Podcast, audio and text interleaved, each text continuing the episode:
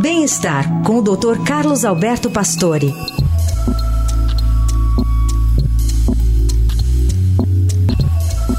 Oi, doutor Pastore, bom dia. Fale mais sobre um dos mais conhecidos mitos relacionados à preservação ou à prevenção de doenças cardiovasculares em idosos. Bom dia, Carol. Bom dia, ouvintes.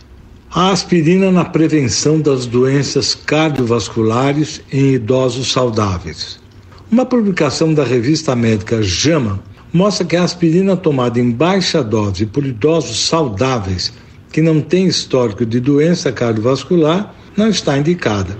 Os pesquisadores mostram que usar aspirina para retardar a ação da coagulação das plaquetas não traz benefícios e pode, numa queda, fazer com que os idosos tenham hemorragias cerebrais. Esses dados vêm conformar a recomendação da Força Tarefa de Serviços Preventivos Americana, que foi apresentada no final do último ano, 2022, mostrando que a aspirina em baixa dose não deve ser prescrita para prevenção de infarto ou derrame em idosos saudáveis.